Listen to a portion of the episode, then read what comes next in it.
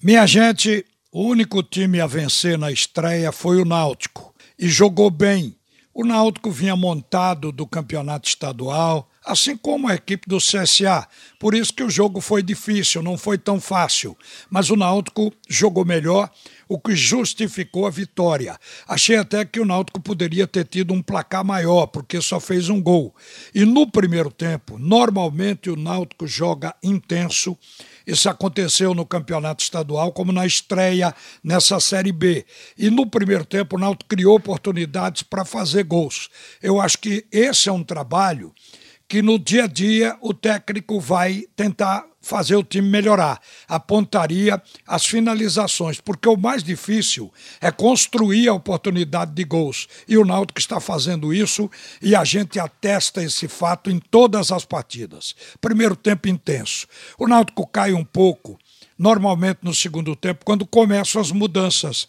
E vocês já sabem o porquê. O banco do Náutico não supre no mesmo nível técnico dos titulares. Então, em algumas posições, a gente sente a diminuição no rendimento. Mas, de um modo geral, foi um jogo sólido, um jogo bom do Clube Náutico Caparibe e a gente está vendo uma possibilidade de uma boa campanha do Náutico nessa Série B de 2021. O jogo do Santa, ele surpreendeu até o próprio treinador Bolívar, porque ele estava treinando uma equipe sem ter oportunidade de colocar sequer num jogo amistoso e foi jogar diante do Manaus, que era uma equipe pronta. A gente já tinha falado isso aqui, a vantagem do Manaus. O Manaus mostrou um futebol muito mais convincente, entrosado e um futebol que propôs o jogo o tempo todo e que obteve a vitória construída dentro de campo porque jogou melhor que o Santa Cruz. Agora, o que decepcionou no Santa Cruz? O rendimento. O time do Santa que nós vimos em campo não foi melhor do que aqueles já apresentados anteriormente e que não jogaram bem na Copa do Nordeste, na Copa do Brasil e no próprio Campeonato Pernambucano. Então o Santa Cruz não mostrou evolução nenhuma na estreia. Daí porque o treinador vai ter que trabalhar mais, vai ter que rever as escolhas e tentar fazer uma montagem um pouco mais objetiva. Então, trabalho é o que espera o técnico Bolívar, ou o que se espera do técnico Bolívar. Quanto ao esporte, saiu daqui podendo até perder que o teto não cairia porque o Internacional era considerado o favorito, um time que está disputando Libertadores, com valores individuais de grande peso técnico, porque o time do Internacional tem grandes jogadores, então o resultado ele talvez tenha sido até inesperado. Pelo primeiro tempo também porque o técnico, com receio exatamente de desafiar o Internacional, ele entrou com três volantes, todo trancadinho, jogou atrás da linha da bola. O primeiro tempo mal passava da divisória do gramado. O Internacional tomou conta do jogo e fez dois gols na primeira etapa. Esses gols salvaram o esporte, porque perdido por dois perdido por mais. O técnico alterou, saiu do 4-4-2, do time atrás, e colocou um 4-3-3 com o time na frente.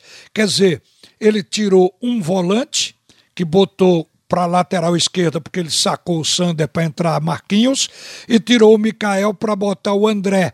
O jogo cresceu automaticamente. O 4-3-3 pressupõe que o time vai jogar ofensivo, quer dizer, com pontas e com centroavante mais o meia de ligação por trás. São no mínimo quatro jogadores no ataque. E o time do esporte se impôs no segundo tempo, fez um bom jogo, esteve até melhor que o Internacional em alguns momentos da partida e empatou o jogo com um pênalti e com um gol de André. Agora, acho que o esporte vai ter que se trabalhar muito para jogar em função de André, não apenas dele, mas a bola tem que chegar no pé dele. Ontem, o jogo estava de bola aérea, lançamento, e ele não estava conseguindo controlar a bola, porque a bola não chegava, o zagueiro se antecipava. Quando a bola chegou no pé dele, ele fez o gol. Então, em termos de assistência, foi 100%. A bola chegou e ele finalizou. Ainda se argumentou a possibilidade de um empate, mas viu que ele estava legal, apenas o braço deslocado e o braço pode.